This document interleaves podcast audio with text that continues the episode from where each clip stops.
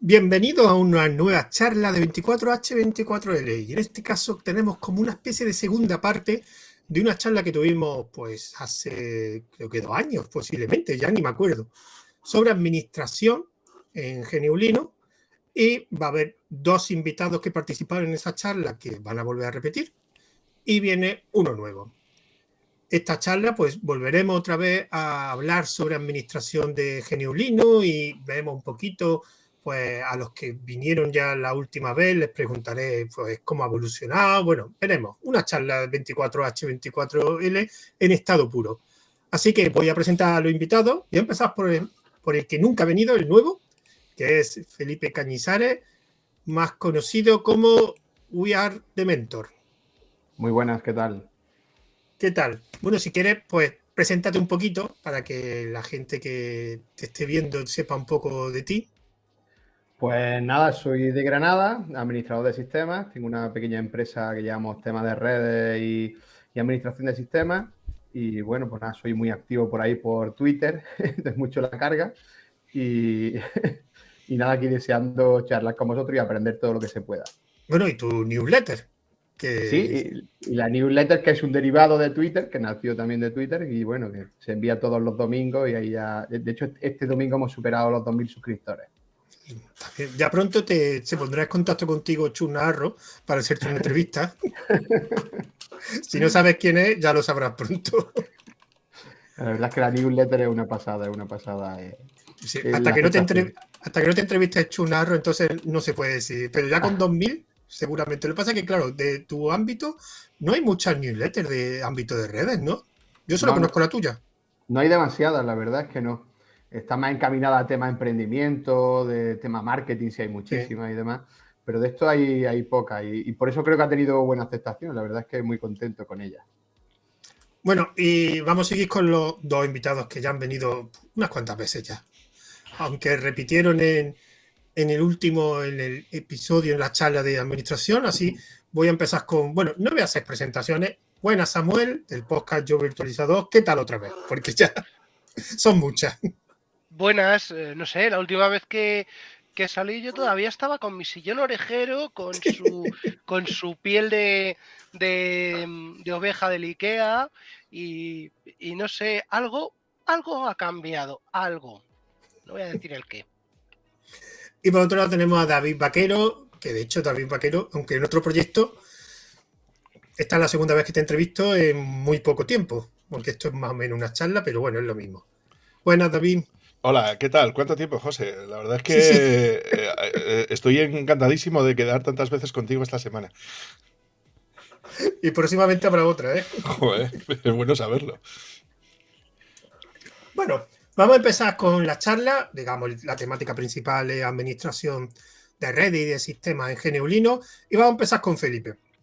Una pregunta, Felipe, tú que trabajas con muchas empresas y de diferentes tamaños, ¿Has visto una evolución en el uso de Geneulino en, en el tema de sistemas de redes o todo sigue igual? ¿O ves que hay más aceptación?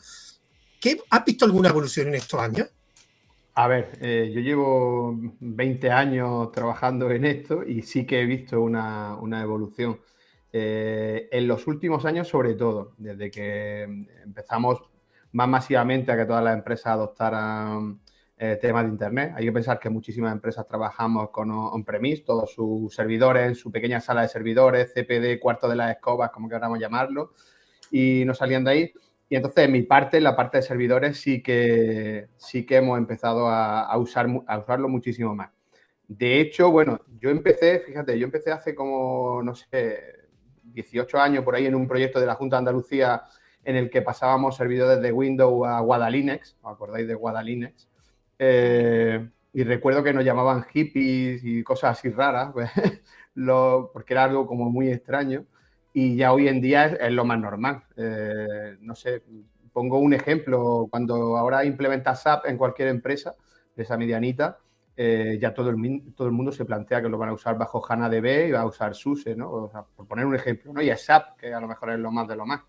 Y todos usamos ya eso, ¿no? Entonces, como eso, todo. Y si ya te vas a empresas más pequeñas, pues en casi todos los sitios tiran de cualquier tipo de NAS que por debajo es Linux, ¿no? O sea que eh, se usa muchísimo. Otra cosa diferente es que sepan que se usa Linux, que eso ya viene, viene otra historia, ¿no? Porque al final si te dejan montar lo que quieras, tú lo usas y el cliente solo quiere que funcione y ya está. Pero sí, ahora ya no, no se ve como algo raro, se ve como algo muy normal y de hecho eh, yo trabajo ya con muchas empresas que solo usan Linux, o sea, a lo mejor si tienen algún Mac o algún Windows en, algún sobremesa, pero el resto son, son máquinas tanto de escritorio como servidores, todo, todo sobre Linux. Y una pregunta, Felipe. En el tema de servidores, por lo que entiendo, ha habido una evolución y cada vez se usa más. Pero en el tema de los clientes, y sobre todo, ¿ha arañado mercado, típico mercado de Microsoft? El típico de Exchange o Active Directory, ¿ahí le está costando o está estancado? Ahí ha costado y sigue costando, eh, sigue costando muchísimo. A ver, el, tema está en que el usuario eh, quiere su paquete Office eh, y no lo saque de ahí, ¿no? Eso es complicado. Entonces, si es verdad que hay, hay determinados sitios donde se ha empezado a trabajar mucho, a ver, aunque esto sea un, una verdad media, pero si se empieza a trabajar con temas Google y demás y utilizan Workspace y estas cosas, pues ya les da un poquito igual lo que tengas por debajo y si son capaces de tirarse a que la máquina sea, sea Linux, ¿vale? Siempre estoy hablando de parte usuario, los departamentos de IT, otra historia, ¿no? Pero en la parte de usuario sí que cuesta más sacarlos del Excel, del Access y de todo ese tipo de historia. Ahí cuesta muchísimo. Eh, y de hecho, cuando los sacas, eh, al final te creas tú mismo un quebradero de cabeza por tenerlos que aguantar después. Y entonces casi que prefieres decir, oye, mira, seguimos como estamos por tal de no escucharlos. Entonces, ahí sí, sí que es verdad que, a pesar de que se ha avanzado algo, y ya te digo que hay sitios donde lo utilizan, pero, pero cuesta, cuesta mucho más. Evidentemente, a David y a Samuel, si queréis aportar algo, si no, pasamos a otra persona y otra pregunta. Eh, bueno, mm, podemos aportar, ¿no? Yo qué sé. Eh, por ejemplo, que mm, ni todas las empresas eh, son iguales, ni, ni en todas se puede aplicar la misma vara de medir. Mm, por ejemplo, cuando te enfrentas al, a los casos de, de no, yo es que lo sé todo y mi sobrino me lo hace todo. Vale, ahí vais a comer Windows. Mm, como un conocido que tengo que, tiene, que tiene el, HANA, no lo tiene sobre HANA, lo tiene sobre SQL Server y Windows. Bien, es muy divertido, muy divertido. Y luego me llama cuando, cuando, cuando se rompe. Pero sí, también tenemos, vamos a llamarlo gran administración y pequeña administración. ¿Quiénes los, son los de pequeña administración? Van a ser los del, los del CAU, los de, los de atención al usuario, que son al final quienes se comen el trabajo final, todo lo que no se va a poder hacer desde servidores, desde nube, desde eh, software as a service, desde cualquiera de las, de las capas de administración eh, del administrador propiamente dicho. Pero una cosa, bueno, eso, nos va a dar para, ampliarlo luego. Sí, pero a mí me hace gracia, Samuel, las administraciones públicas, sobre todo los departamentos que dicen cuando, y esto me lo digáis vosotros, cada vez más y más servicios y más aplicaciones se pasan a, la nube y a la web. O sea, yo no tengo que instalar ningún programa. Y yo, por ejemplo, en mi ciudad, que es una ciudad que es Córdoba, que es relativamente pequeña, que no llega al medio millón, todas las gestiones se hacen ya por web no, entonces los trabajadores, además, conozco una persona que hizo herramientas de, hizo herramientas para el ayuntamiento y para otros organismos locales, todo, todo, todo lo hacen en la web. O sea, que da igual tener el sistema operativo que quieran. Pero es curioso que sigue teniendo ahí anclado el Windows, aunque después lo que tú utilizas, el 90% de las veces, los trabajadores funcionarios son navegador. Navegador. Eh, eh, sí y no. Sí, no, porque no solamente hay usuarios de navegador, ¿vale? Hay aplicaciones que van más allá del, navegador. Eh, yo ahora mismo tengo 700 y pico usuarios en emulación TN3270. Con eso mm, poco, poco voy a poder sacar. Sí, embeber, embeber el TN3270 dentro de un navegador. Vale, pero es que eso luego comunica con aplicativos, con servicios. ¿Por qué? Pues porque está diseñado así. Está diseñado así y yo no voy a poder decirle a Patatito eh, Sociedad eh, Anónima en Delaware que reconfigure eh, lo que está funcionando por probablemente para unos 70.000, 80.000 en todo el mundo, que me lo reconfigure porque yo quiero darle, darle Linux a mis, a mis curritos. Y aún así mmm, me encuentro pues con, con, cosas, con cosas muy raras ahí. Y aquí es de donde vengo de, de la parte de pequeña administración, eh, lo que me refiero, es el cuidar a los usuarios. El, no solamente es el administrador de redes que nos podemos, perdón, de sistemas, que nos podemos imaginar al, al caballero Galahad con su espadón poniéndose delante de los servidores y dando mandobles a los usuarios. No, es también eh, ver al escudero que se pone delante de los usuarios dándole pinchacitos ahí a los del software as a service, eh, escalándole todos esos tickets de eh, esto no funciona, esto debería ser así, esto tal, esto no sé cuántos, ¿vale? Hay, mmm, hay flujo en las dos direcciones. Digamos que eh, la pequeña administración, el, cuidado de los usuarios, eh, se encarga de lo que deberían hacer eh, los programadores, los encargados del, software, de recoger toda esa telemetría, todo ese feedback, y, no sé por qué, de dos años para acá, estoy seguro de que no lo están haciendo. Antes poco puedo, puedo decir, pero ahora estoy embebido en un, en un proceso de migración, incorporación, lo de siempre, fusiones, adquisiciones y, y vamos a ver lo que sale de aquí. Eh, pues, pues eso, mmm, un poco raro. Eh, no sé, eh, David, si tú tienes esa misma sensación. Yo los trabajos que hago para administración pública no son tanto de sistemas como de temas de formación y demás. Lo que sí estoy viendo es que, por ejemplo, en todo aquello que tiene que ver más con relación con el ciudadano, si están plenamente o en proceso de migración o casi completa, ¿no? Para la realización, lo que decía José, de la mayor parte de los trámites online que se pueda. Eh, lo que creo que tienen un problema es más en el tema de autenticación y soporte de manera unificado para toda administración pública, que creo que es el caballo de batalla que todavía las administraciones públicas no han sabido resolver, o al menos ni a nivel central ni a nivel autonómico. ¿no? Yo creo que es un caballo de batalla bastante importante. No sé vosotros, pero vamos, yo por ejemplo, cada vez que tengo que autenticarme, o tiros de los certificados de la Fábrica Nacional de Moneda y Timbre, o si no es un puto desastre. Eh, sobre todo nosotros que trabajamos sobre Linux, ¿no? A la hora de dar el soporte.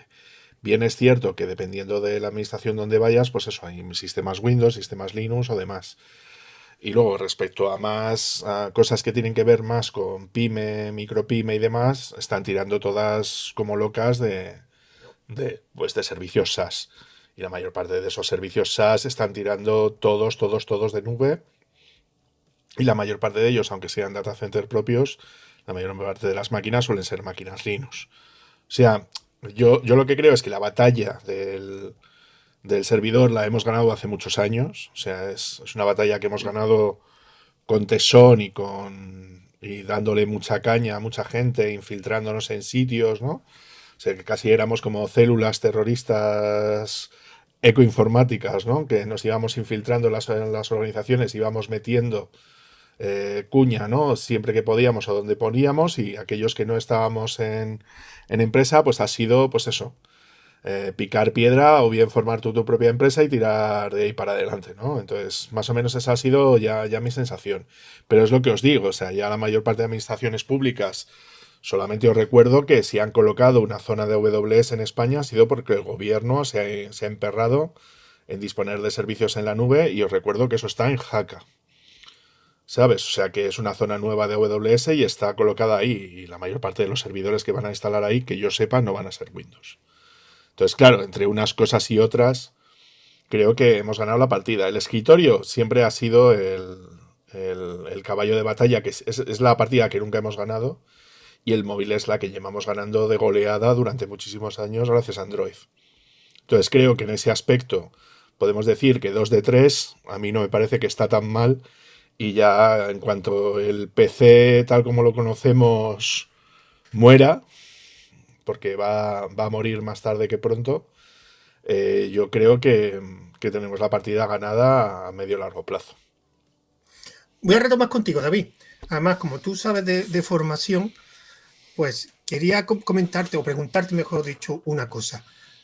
Hubo una época hace años donde se pusieron de moda las distribuciones de Linux las comunidades. Y estaba Linux, estaba eh, Más, estaba Jure, estaba, bueno, Guadalines. Y eso consiguió que se instalase Linux en muchos escritorios. Yo, por lo menos, la parte que conozco de Andalucía tuvo un pequeño problema. Y es que prácticamente no se dio formación. O la formación que se daba al usuario era insuficiente. Con lo cual, si no das formación en los clientes de Linux, al final van a retomar lo que sabían. Entonces, esa es la primera cosa que no se hizo. Bueno, pues después movimientos políticos, hubo cambios políticos y al final se desechó. Aunque tengo que decir que todavía quedan cosas en esas comunidades. Cosas de Guadalín en Andalucía siguen habiendo. Lo que pasa es que ya no es como en aquella época. Entonces, mi pregunta es, en la actualidad, aunque tú no das mucha formación de sistema, David, tú sabes que tú trabajas con ayuntamientos, ¿se está dando formación de Linux? Porque yo, por ejemplo, por mi entorno, formación de Linux ni para trabajadores, ni para funcionarios, ni para parados, ni los típicos cursos de estos de 30 a 40 horas que hay a patada online, no hay nada de Linux. O sea, hay alguna cosa de administración en Linux, si te la puedes encontrar, pero la parte de clientes, de usuarios, yo no he visto nada. ¿Tú ves algo, David? A ver, creo que a ver, ten en cuenta que yo me enfrento normalmente a un perfil de técnico, eh, entonces yo no tengo una visión excesivamente completa de lo que es el panorama de la formación de cara al ciudadano medio. ¿eh? Entonces, No, pero trabajadores, trabajadores de ayuntamientos, si tú has visto en las empresas que tú has ido, si aparte damos formación para esos funcionarios. Sí, sí, sí, sí, sí. A ver, yo de hecho trabajo fundamentalmente para dos administraciones públicas potentes. Uno es el, Ayuntamiento de Vitoria, que doy formaciones para desempleados y tal, que se suelen dar por allí. Y luego eh, trabajo para la Consejería de Innovación del Gobierno de La Rioja, dando formaciones en un centro que tienen allí, que está principalmente enfocado para gente que está currando en, en empresas como tal. Entonces, bajo esa perspectiva, todas las formaciones, sin excepción, que yo ofrezco, la mayor parte de ellas van con un Linux debajo del brazo virtualizado que se le ofrece al, alumno como material de apoyo a nivel de laboratorio, a nivel de sistemas. Siempre, por ejemplo, si tengo que dar un curso de Ansible, por poner un ejemplo, se le facilita una máquina Ubuntu preinstalada y configurada con todo para poder hacer las prácticas de Ansible todo dentro de la misma virtual. Y es una máquina Linux que va con Ubuntu, contenedores con el XT, para poder levantar los, servicios y poder hacer las, prácticas de Ansible. Y eso va debajo del brazo directamente. Para otras formaciones, claro, eh, que yo tengo que preparar lo que son los laboratorios, intento que sea exactamente igual, incluso en cuando cosas que son en la nube, directamente todo va directamente o con una Debian o con un Ubuntu o con una Red Hat. Entonces, en mi caso suele ser más o menos así. Claro, cuando tú haces un curso y a lo mejor suelen ser en, en empresa, lo primero que les digo es, ¿tenéis instalado WSL2? el, subsistema de, de, Linux para Windows y me suelen decir unos que sí y otros que no. Entonces, ¿qué es lo que intento decir? Que al fin y al cabo, aunque muchos de ellos trabajen sobre Windows, se les ofrece no solamente la información al respecto de cómo realizar una instalación en local en su Windows de un Linux virtualizado, porque WSL no es nada más que una especie de virtualización, em, entonces, en ese caso, más o menos, ¿eh? Es decir, más o menos. Ahora ya con el nuevo sistema ya no va con HyperX, sino va con el sistema nuevo. Pero bueno, a lo que intento decir, tú al fin y al cabo eh, siempre tienen que ir con un Linux debajo del brazo. Y de hecho, la mayor parte de las veces que tenemos problemas es cuando no lo hacen. Entonces, yo lo que hago es meter la cuñita para decir, mira, ves, ves como a mí no me, no me da ningún problema y estoy con un Linux funcionando todo el día. Y me dicen, ya, es que claro, eso no lo podemos cambiar. Y bueno, dadnos tiempo. Y, pero, pero la sensación mía es esa, es decir, que siempre que, que doy una formación, siempre, siempre, siempre, y al menos yo en mi caso, suele ser con cosas de ese estilo. Y yo soy un formador como otro cualquiera, pero es que la mayor parte de ellos que dan servicios en nube, salvo, evidentemente, los que son de Azure, que esos, claro, tiran de Windows como si no hubiera un mañana, ¿no? Pero quitando esos, normalmente la mayor parte de instalaciones y configuraciones se hacen, se hacen con Linux habitualmente. ¿Alguna aportación del otro dos? ¿O paso a la siguiente? ¿Paso a la siguiente o quiere decir Felipe? No, yo estoy de acuerdo con, David. Eh, eh, a, mí, a mí me pasa algo, algo parecido y, es cierto que, no sé, por ejemplo, yo que trabajo en muchos ayuntamientos pequeñitos y en casi todo ya te encuentras que los responsables de IT todos utilizan Linux. Pero eh, lo que él ha dicho, la parte de escritorio es donde todavía cogea. De todas maneras, tampoco, tampoco sé si es nuestra guerra, ¿no? Pero no lo tengo muy claro, pero porque quizá a lo mejor no lo es. Eh, eso daría para otra charla de estas, ¿no? Si a lo mejor todos los recursos que destinamos al escritorio se deberían de dedicar a otra cosa, ¿no? Pero, pero mm, pasando de eso, en la parte de sistemas creo que está ganado y por goleada, y como lo ha dicho hace ya bastantes años. Pues voy contigo, Felipe. Una cosa que te quería eh, preguntar. Y además, tú que tienes una empresa, eh, ¿es posible esta es mi teoría. Te voy a decir una teoría y tú me dices qué opinas de la teoría. Mi teoría es la siguiente. Mi teoría es que para empezar, para que eh, triunfe el en el, en el, escritorio, tiene que haber soporte a diversos niveles. Y ahora mismo en Linux, en la parte de escritorio, solo hay soporte a niveles altos, de empresas grandes, o sea, tipo Reja o, o, SUSE. Pero Reja SUSE no puede trabajar en un ayuntamiento que tenga a lo mejor 50 ordenadores, no se lo puede costear. Y mi pregunta es, ¿tú crees que hay soporte para todos los niveles de Linux ahora mismo? O sea, tanto para ayuntamientos medianos o empresas medianas, pequeñas. O sea, que sí, porque de Microsoft sí hay soporte. O sea, Microsoft te da soporte para una empresa que tiene 5 ordenadores que para una que tenga 500. Eso no hay problema. ¿El ecosistema de empresas que dan soporte para Linux abarca tanto? A ver, pues quizá, te pongo mi caso, ¿no? En mi caso nosotros no damos soporte a micro, o sea, ninguno, cero. En microinformática no entramos. O sea, yo no entro en escritorio de usuarios ni, doy soporte, solo doy soporte a, servidores, ¿de acuerdo? Eh, que hay empresas que lo hagan sobre Windows, te puedo, tengo muchos ejemplos, pero es verdad que sobre Linux me gustaría encontrar ahora mismo, por ejemplo, en mi ciudad alguna que, que yo pudiera recomendar. A ver, la hay, ¿eh? La hay pero no, me vienen a la cabeza. Eh, ¿Por qué? A ver, porque somos empresas, ¿no? Y nuestro cometido es ganar dinero. Y sabemos que si te dedicas solo a dar soporte a lo mejor de escritorio sobre Linux, pues tu mercado es mucho más pequeño. Que puede ser que sea un mercado de nicho y puedes tener suerte, guay. Pero, pero normalmente cuando te dedicas a tema de soporte microinformática, ¿vale? A lo que es usuario final, eh, todos se centran en Windows. Eh, ¿Lo hay? Sí, pero es deficiente también. Pero claro, eso es una, pescadilla que se muerde la cola, porque claro, si ninguna empresa da soporte al Linux para pequeños, digamos, instalaciones, ninguna empresa con pequeñas instalaciones se va a instalar Linux, salvo que tenga el administrador todoterreno que se pringue. Claro, y lo que pasa muchas veces es que el administrador todoterreno cuando ya ha tenido varias experiencias, dice, ya no me pringo más. Exactamente, porque no cobra por eso. Ese es el problema. porque, si cobrase por hacer eso, pues dice, pues vale, mi segundo trabajo, o, pero él cobra por su trabajo de administrador de servidores, de redes, pero no por el cliente de Linux, el, yo que sé, el Ubuntu que ha instalado. El LibreOffice no me funciona. Generalmente no, no eh, le pagan para eso. Esa es la historia de, del, escritorio, ¿no? Y porque a lo mejor esa guerra no está ganada. Pero repito, es que yo soy de los que piensa que a lo mejor no, no es una guerra en la que se debería de entrar, no sé. Pero, eh, yo creo que sí, ¿eh? Yo creo que sí, porque si entra en el cliente Linux, no que gane a Microsoft, pero si consigue una cuota de mercado, digamos, un 10, 15%, tipo Mac. Sí. Eso permitiría, primero, más driver, que el tema de driver falla todavía. Te lo digo porque tengo un portátil aquí que me compré hace dos años y la tarjeta de sonido no funciona. y, es una Intel. yo, Tengo, el, que tienen los, niños en casa, pasa igual. Tengo muchísimos problemas. Entonces, si hubiera una cuota de mercado más grande, habría más diversidad de equipos, porque claro, lo pedirían. O sea, yo quiero un equipo que, que trabaje en Linux y que funcione bien, pues la empresa eh, evidentemente, pues, oye, que hay un mercado, pues vamos a poner. ¿Qué es lo que está pasando con el Limbo y Van PC? Lo que pasa es que el Limbo y Van PC, yo la queja que siempre le puse es que está metido en gama media alta, que es donde están sus clientes. O sea, yo me quise comprar un, perdona, que acabo ya. Yo me quise comprar un portátil barato con Linux y no existe. No existe. Porque yo, el Limbo más barato eran 600, 700 euros. El Van PC, el portátil más barato, lo mismo.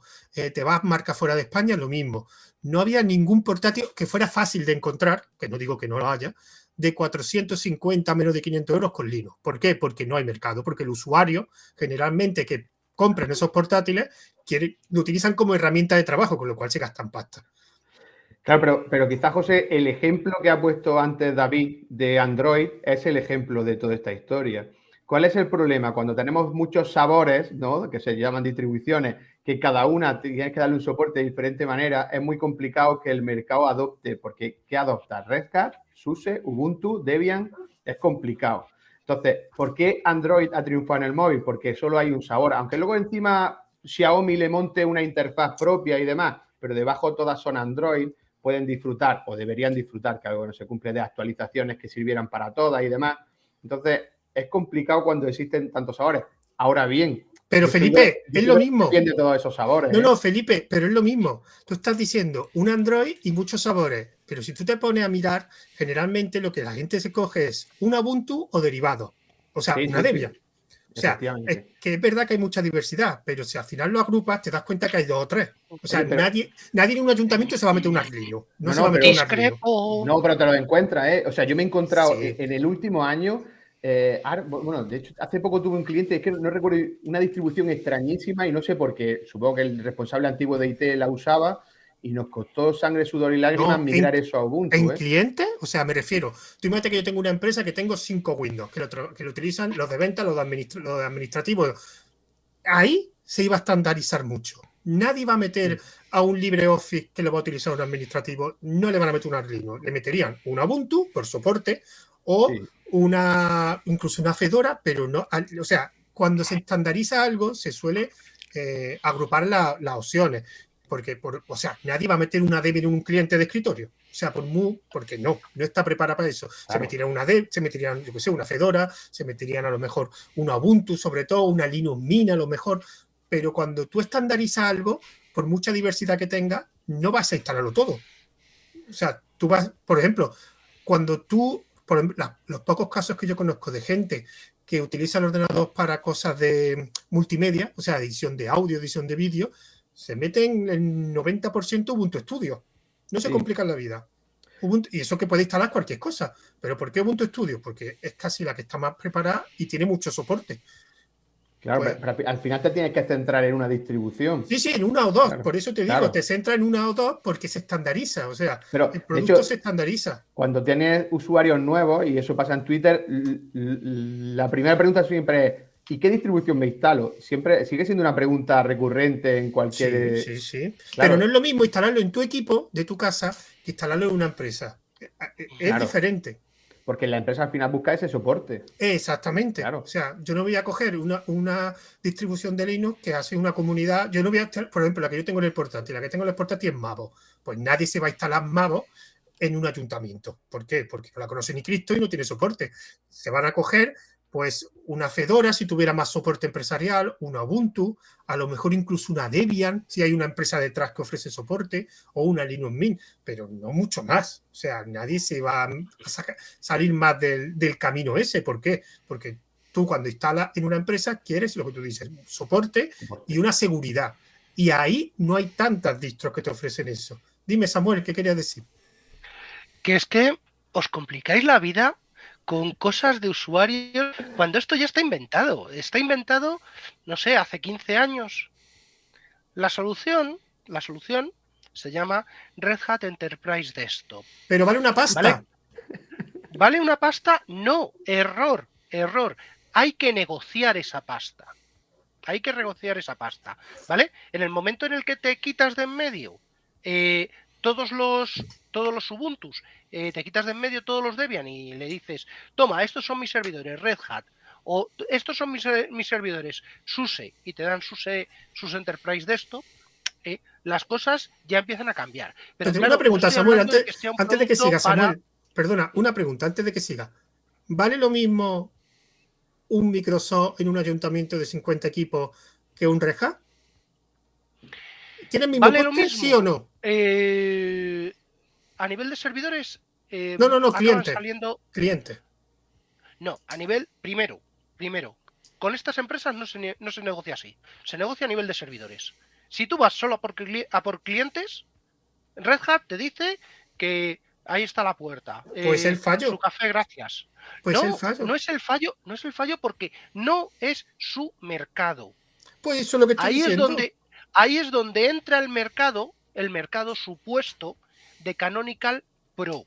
Canonical Pro quiere vender eso mismo, pero a Canonical en Ubuntu para escritorio le falta todavía, le falta todavía 10 o 15 años que son los que le llevan tanto eh, SUSE como, como Microsoft de ventaja. ¿Vale? ¿Por qué? Pues yo puedo coger, yo puedo coger y decir, no, vale, pues voy a hacerlo yo. Yo como eh, ya virtualizador, yo como Sanquejo, Sanquejo Consulting Service. Vale. Eh, la empresa eh, pimientos, pimientos de, del, padrón, para hacer pimientos del padrón para hacer el pimentón de la vera. pues tiene seis, seis, Windows, tiene una ANAS, tiene dos, dos, servidores en, en, la región de Azure, donde además le, cuelga dos licencias E3 para, para usar Excel. Vale, bien. Eso sabemos que es mercado Windows. Mercado Windows, ¿vale? ¿Qué es lo primero que se le hace? Se le dice, pues igual que Windows, tú que tienes Windows, Windows Pro, Windows Pro, Windows Pro, Windows Pro, Windows Pro. Vale, pues ahora vas a tener Ubuntu Pro, Ubuntu Pro, Ubuntu Pro, Ubuntu Pro, y se acabó. Y no tienes Ubuntu, no vas a poder ir con tu cuenta y decir apt-get install, no, porque no vas a tirar contra los repositorios, vas a tirar contra el servidor que te lo mantengo yo. Eso mismo es lo que hace Microsoft con WSUS sustituyendo a Windows Update. WSUS, eh, perdón, System Center sustituyendo a todas las em, a todas las plataformas de instaladores, como Ninite, como eh, descarga web, ¿vale? Lo cual redunda en seguridad. Por otro lado. De todas formas, Samuel, Samuel, es que o, te, te, o lo que hace, o lo que hace, espera, espera, o lo que hace, o lo que hace Android. ¿Qué es lo que hace Android? Android te da el sistema operativo y toma la tienda de aplicaciones. Que luego entremos en calidad de esas aplicaciones. Si yo pudiera capar esa tienda de aplicaciones, Vamos, pero es un móvil. Poner... Pero Samuel, no comparo un móvil con un equipo de escritorio porque son ¿Y qué cosas. Diferencia, ¿Qué diferencia hay? Funcionalidades diferentes. Yo no utilizo. Cuando el consumo son un 99% web. Vale, yo te estoy diciendo el cliente, vamos a ver, en los ayuntamientos. El vale. ejemplo que te he puesto el ayuntamiento es Office. O sea, están utilizando. Vale. Ese ayuntamiento es Office. Vale, vale, perfecto. Perfecto. ¿Cuántos ayuntamientos eh, tienes, eh, conoces ahora mismo con con Office y cuántos ayuntamientos eh, conoces con Google. Pues yo los que conozco todos son Office. Pues yo tengo aproximadamente 6, 7 cono eh, conocidos con, con, con, Google y son un 100% web. Eh, ¿Quién se queja? ¿Quién se queja? Pues se queja el, el interventor que lo único que sabe es eh, tal. Y como cobra sus buenos eh, 95.000 euros al año, pues, eh, y es el que te firma los, eh, ¿cómo se llaman estos? Los... Em, concursos. Hay, los concursos y es, es el, que, el, el, que hay que Samuel, Samuel, no te desvíes, no te desvíes, que ya me estás desviando. Ya. Samuel. Vale, pero es que, es, es, es que en las empresas tenemos Pero lo que te digo problema. es que lo que no hay en España, o sea, yo pongo el ejemplo de lo que ha pasado con las marcas de portátiles. O sea, surgió el Limbo, surgió Van PC, creo que hay otras dos o tres más pequeñitas que han empezado a vender equipos con Linux a un nivel pero son pequeñas. También es verdad que el Limbus, por lo que tengo entendido, detrás tiene una empresa bastante tocha. Lo que tiene que haber ahora es un ecosistema de pequeñas y medianas empresas, tipo como la que tiene Felipe, que montara un departamento de clientes de Linux y que empezaran a ofrecer su servicio. Sería un marrón, por supuesto, pero por algún momento hay que empezar. El problema es, como yo tengo un amigo que se dedica a dar soporte, a, se va por los polígonos industriales y a las empresas que hay en los polígonos y le da soporte de impresora, de Windows, es lo que se dedica a su empresa. Tiene 7 o 8 empleados y se dedica a hacer eso, a ese nivel. Pero es que ese nivel no existe en Linux y los que existen son pequeñas empresas que están desperdigadas por España. De hecho, hay una patronal de empresas de Linux de, que dan soporte. El problema es que tendría que. Eh, eh, alguien tendría que pringarse. O sea, como ha dicho Felipe, que no se eh, quiere pringar eso, pero si nadie se pringa, nunca se empieza. No es pringarse, no es pringarse. Como quieras llamarlo. No es, pringarse, es poner límites. Porque si yo, como empresa, ¿vale? Voy a decir, te doy soporte en Linux, pero te doy soporte en lo que yo te doy soporte. No me, vas, no me vas a venir con un Red Star eh, Linux eh, traído de China porque tu hardware lo compras allí, eh, o no me vas a venir con un con un Elementary, o no me vas a venir porque lo se parece mismo, a o no me vas a venir con. ¿Qué pasa con Microsoft? Amor, es tan fácil como lo mismo que no, pasa no, con. No, no, no, no, no, no, no. No, tú a, joder, tú a Windows le coges, le dices get WMI BIOS get serial number y sea, sea lo que sea, te va a vomitar la secuencia WMI. En, para sacar el número de serie de una placa base en Linux, más vale que sepas eh, decodificar el DMI de code o, o, sepas hablar con la con el ACPI, porque no hay, no hay forma. No hay en, en Linux, escúchame, Samuel, yo tengo una, empresa una serie de estándares alto, alto, que alto. son tan independientes, tan independientes Pero, que es imposible unificarlos y en cuanto que te encuentras es que no hace falta, no hace falta unificarlo, no hace falta. No hace falta unificarlo. No, te, vale. déjame que te diga mi, mi, opción, mi opción. Yo tengo la empresa Pepito que doy soporte para Linux. Vale, yo te doy soporte con yo, pero con mis equipos. Yo proporciono el hardware. Igual que cuando va a la Junta de Andalucía, están los HP de toda la vida, de los que se colocan detrás del monitor y solo ve eso. Pues yo digo, esas son las condiciones. Tú quieres que te dé soporte, yo no cojo este equipo. Evidentemente es más complicado, pero te quitas de problemas. Yo pongo el hardware. Yo te doy un equipo que sé que soporta Linux perfectamente y te lo, claro, evidentemente. Vale. Porque si vas a reutilizar equipo es lo que yo digo siempre. Cuando alguien nuevo en Linux quiere empezar en Linux, por favor, cómprate un equipo para Linux. Si vas a reutilizar, que sepas que te va a dar tortas por todos lados, porque está utilizando un equipo que está diseñado para otro sistema operativo, que bastante tiene con que Linux funcione en ese equipo al 80, al 70 o al 90%, que ya bastante tiene. Mete un MacOS fuera de hardware de Mac y ya me contará. Lo vale. que pasa es que si tú quieres empezar en algo, tienes que empezar bien. Dime, David, que ya vas a soltar, venga. A ver, eh, voy a Voy, voy, a soltar una frase que espero que se entienda bien. Es una frase de Lelutier denominada ¡Haya paz! Bien. eh, a ver, esto ya se inventó hace muchos años y lo hizo muy bien. Se llama Ismael Ali Gago. Es uno de los representantes de la Comunidad de Madrid, responsables en su momento de la distribución Max Madrid. ¿Vale? Él lo que hacía era lo siguiente: es yo quiero dar soporte, él lo hizo, claro, con la distribución debajo del brazo y sabiendo que se iba a instalar en todos los ordenadores, ¿no? En la mayor parte de los ordenadores de aula, ¿no? Que iban en, educación de la Comunidad de Madrid. Y él lo que decía era muy sencillo, es, eh, yo quiero montar esto, esta es mi distribución base, se llama Max. Cualquier cosa que tú me quieras vender uh, como consejería de educación, tiene que soportar en esto. Y si está soportada en esto, te lo puedo comprar. ¿Que no te soporta en esto? Pues no se compra. Es, así de sencillo.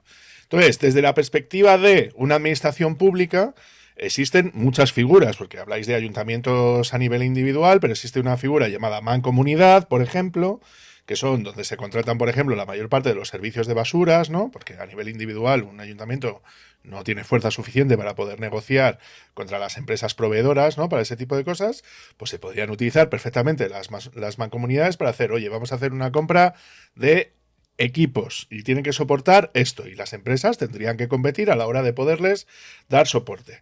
Exactamente igual para el tema de soporte informático sobre Linux. Otra vez se juntan las mancomunidades y dicen, oye, queremos que nos dé soporte a estos equipos. Y ya verás tú, como si no hay ningún tipo de problema, que hay un montón de empresas que se van a pelear y volver locos para dar soporte a todos esos ayuntamientos, a todos esos PCs que van a estar instalados de esa manera. Y luego, pues por otro lado, eh, una cosa que a mí me gusta destacar bastante, que es la voluntad política de hacer las cosas de una determinada manera. Voy a poner un ejemplo que yo creo que se va a entender bastante bien. Es de, es de software, pero se podría aplicar a hardware exactamente.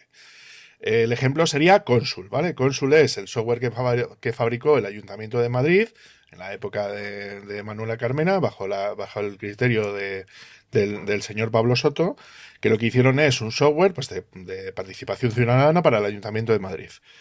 Ese software que fue financiado y gestionado por el Ayuntamiento de Madrid actualmente está instalado en cientos de diferentes eh, ciudades para hacer exactamente la misma labor que se decía.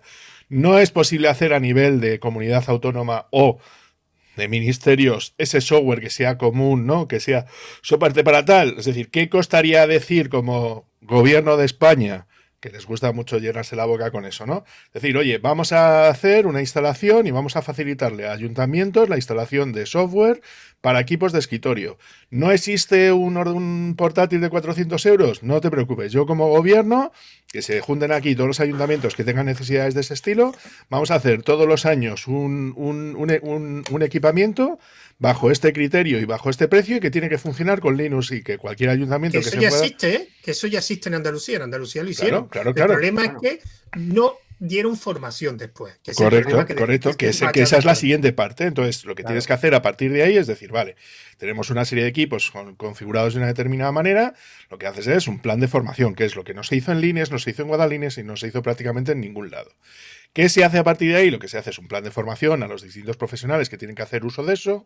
Y yo como formador lo que digo es que yo estaría encantado de enseñar a miles de personas diferentes poder administrar máquinas Linux, máquinas Ubuntu, máquinas SUSE, máquinas Red Hat, máquinas lo que sea. Lo que hace falta es voluntad política para poder hacerlo y llevarlo al frente. ¿Se puede? Se puede hacer. ¿La gente va a querer hacerlo? Seguramente no, pero la posibilidad tienen hacerlo. Otra cosa es, tenemos elecciones el 28 de mayo. ¿Vale? Pues esos son ese tipo de cosas que se pueden pedir. Yo no te voy a dar al 100% la razón en eso. Voluntad política, pero si detrás no hay paralelamente un ecosistema grande de soporte de Linux, no puedes depender solo de los políticos. Ahora, eso sí, si tú cuando cambia el partido político, de ese partido político, tiene que buscar la empresa y resulta que de todas las empresas disponibles que pueden dar soporte en ese ayuntamiento, resulta que el 50% tienen servicio de soporte a Linux, habría más probabilidades que no ahora, que ahora cuando cambia el partido político de turno, dice, vale, vamos a buscar algo que no lo, no lo administramos nosotros. O sea, políticamente no lo gestionemos nosotros. Vámonos fuera a una empresa. ¿Hay alguna empresa que dé soporte? No. Ah, pues bueno, pues nos volvemos a Windows. No, está bien que sea un catalizador, pero ese catalizador no ha producido paralelamente que aumente el ecosistema de, empresas que den soporte para Linux. Vale, pero, te llevo la contraria y ahora ya le dejo a, Felipe con el bono digital, ¿no? Sabéis lo que ha pasado, ¿no? El bono de transformación digital, que es el, kit este, ¿no? Que se vende tal. Se han montado páginas web a, nivel de empresas para poder llegar a venderlo, para poder llegar a los clientes, para que se informen de que el tema de los, de los servicios que colocas y tal. Es decir, que lo que te quiero decir es que la administración pública puede ser la catalizadora inicial a la hora de poder hacerlo, pero que tú no te preocupes, si se cree en el capitalismo, se cree de verdad. Entonces, si se cree de verdad, tendrán que surgir empresas que cubran esas necesidades y al menos del primer arreón, pues ya se encargarán de, poder hacer todo eso. Pero es lo que te digo. Lo que, de todo lo que hemos dicho, lo único que faltaba por decir es eso, la voluntad política de poder hacer las cosas. Pero ¿qué no ha pasado, David? Es que cuando llegaron durante X años las comunidades, con todas las comunidades con distribuciones de Linux, en Extremadura no ha surgido un gran ecosistema de empresas de Linux. pero, es que no estamos en los 90 ya, José. Ya, pero... Es lo que te intento decir, es que ya hay un montón de empresas con un montón de técnicos que tienen conocimiento de Linux, les dan Linux en los institutos. Es decir, que lo que te intento decir es que la posición que nosotros tenemos de lo que pasó con el tema de las distribuciones regionales es una coyuntura socioeconómica y, sociotecnológica que no es comparable con la actual. Lo que te intento decir es que tú ahora mismo, la mayor parte de los institutos que dan ASIR, que es la de Administración de, administración de Sistemas, Redes Informáticas, La mayor parte de, esa, de esos chicos que, salen tienen conocimientos de Windows, también los tiene, pero es que también tiene conocimientos de, Linux para poder administrarte lo que te dé la gana al, nivel de un FP. ¿Qué es lo que te intento decir? No podemos eh, pensar que es lo mismo que es hace 20 años, porque no es el caso. Y de hecho, en la mayor parte de los ciclos de FP de ASIR salen todos con conocimientos de Linux de administración que podrían ser perfectamente válidos para hacer casi cualquier cosa de, temas de microinformática para ayuntamientos. No al nivel de, administrar, de administrar un servidor de Kubernetes en la nube, pero sí para hacer una, administración básica y se podría hacer perfectamente. Venga, Felipe, dime. No, es que, aun estando muy de acuerdo con David, pero yo creo que cuando pongo el ejemplo de Guadalines, ¿no? que fue lo que yo viví más de cerca, pero en Guadalines sí que surgió un ecosistema de empresas andaluzas alrededor. Y en Lines también. Claro, y, yo trabajé en una de ellas, o sea, es que no, me lo han contado, ¿no? Es que lo, viví en, primera persona. Pero eh, no había una coordinación política, porque mientras una empresa estábamos migrando servidores a Linux, nos llegaban nuevos aplicativos que se habían contratado por esa misma administración que funcionaban con SQL Server. Pero una duda, una duda, Felipe, perdona, una duda en la empresa que tú tenías, mm, o sea, la empresa, perdona, que tú trabajabas, el único cliente que tenía con soporte para Linux era administraciones. o sea, ¿intentasteis buscar implementar eso que estaba implementando en las administraciones en empresas privadas? ¿O dependíais solamente de administraciones? Obviamente la empresa nació a, raíz de Guadalinex, como, como eh, bueno, como de hecho era una cooperativa, ¿no? Como un conjunto de gente que se juntó para trabajar en eso. A partir de ahí se buscaba la idea, bueno, se dieron, no sé si os acordáis de las famosas jornadas de software libre de Málaga, que eran una pasada, bueno, ahí Se, soltó pasta por un tubo para eso, ¿no? Eh, por ahí tengo la taza.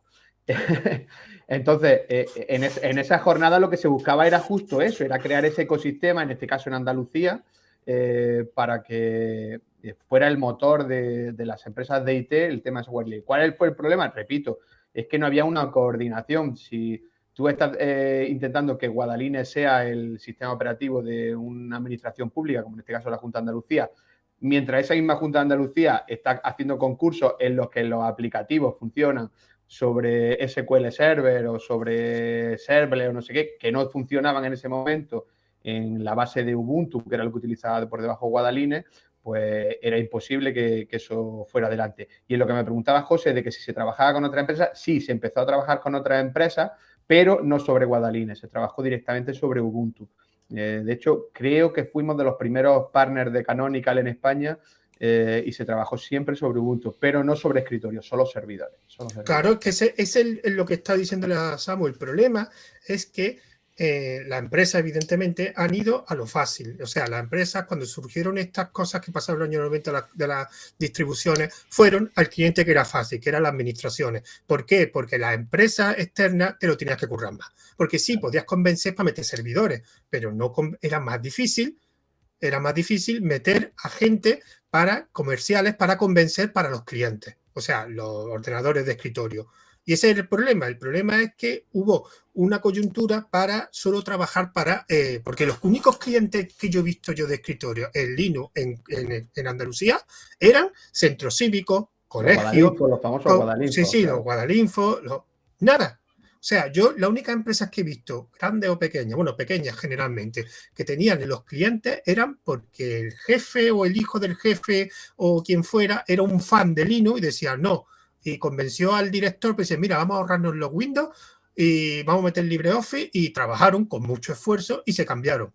Pero claro, porque había un trabajador o dos trabajadores que eran fanáticos de Linux. Entonces, los soportes los daban ellos de forma gratuita y más o menos, después de mucho sufrimiento, lo consiguieron. Pero las empresas no se esforzaron porque no les salía rentable o porque no querían, no se esforzaron en buscar ese empresa donde ya no solo los servidores, sino darle ya el soporte completo. y lo que, perdón un momento, que ya acabo. Y lo que decía David, en el FP te enseñan sobre todo de servidores. El problema de los FP o de la universidad es que no te enseñan clientes de Linux, ni administrarlo ni nada, lo tienes que aprender por tu cuenta. Porque administrar un, un servidor no es lo mismo que administrar un cliente. No te encuentras los mismos problemas. No, David, es parecido, pero no es lo mismo. Y eso se nota cuando ¿Cómo que no? ¿Que no es lo mismo? Samuel? ¿Cómo que no? No, no, no, no, para nada. Eh, primero, primero, primero, ¿vale? Porque es que si no me van a salir subtítulos, ¿vale? Eh, Felipe, tú ríete, pero es que es así.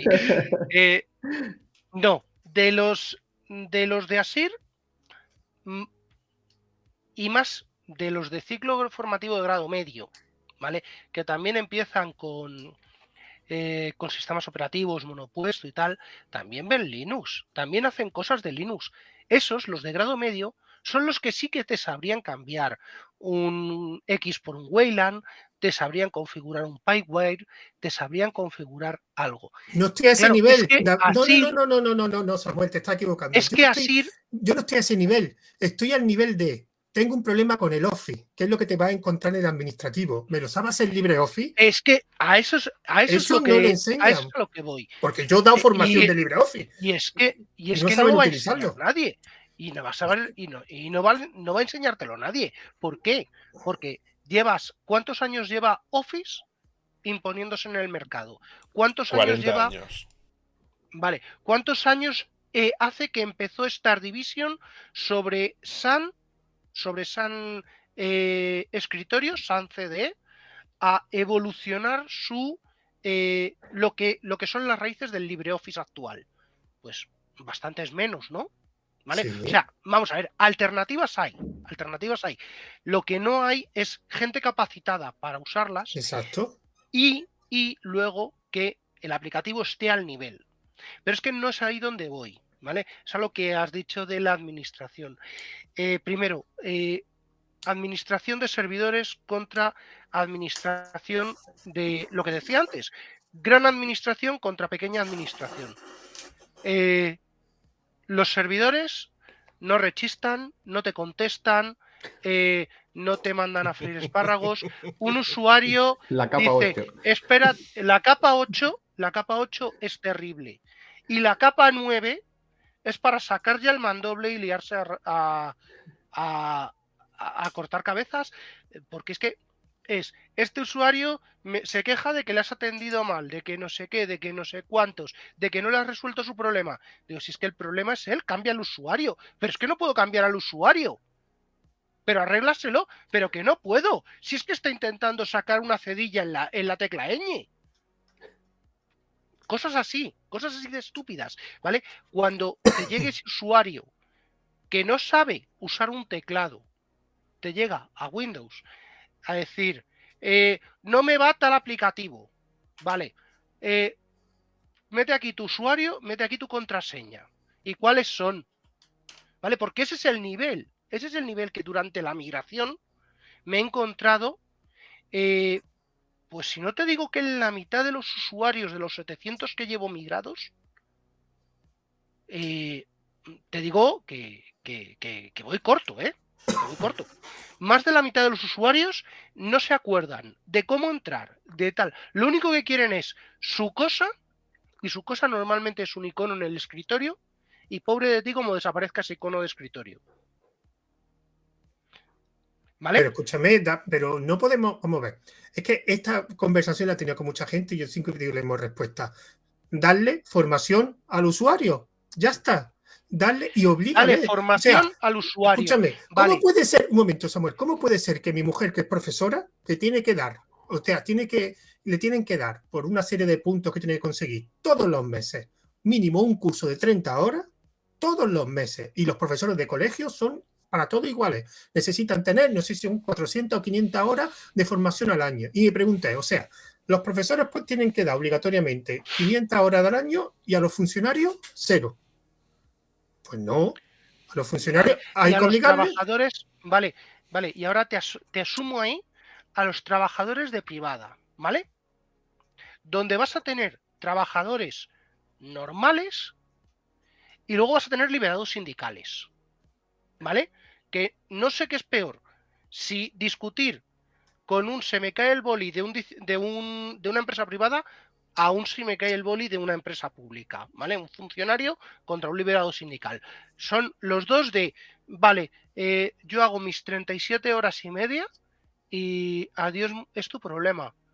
No, perdona, perdona, no es mi problema. Recursos humanos ha dicho que tienes que hacer este curso y este curso son 25 horas repartidas en dos meses y esas 25 horas las tienes que hacer. Vale, luego te viene su capa 9 diciendo no puedo prescindir durante 25, eh, durante 25 horas repartidas en dos meses de este trabajador. No puedes prescindir porque no has sabido. Pero Samuel, estamos hablando de cosas organizativas, que da igual el sistema que claro, ponga, pero yo te estoy hablando de sistema operativo. O sea, si la empresa X, que tiene mil trabajadores, dice mañana vamos a migrar todo a Linux, ¿por qué? Porque nos sale más barato, yo que sé, no sé cuánto, pum. Y, esto es lo que hay. Esto es la formación que tenéis. Porque yo, por ejemplo, tengo un conocido que fue a un banco, a trabajar a un banco, en el banco daban un nivel de Excel que te cagas.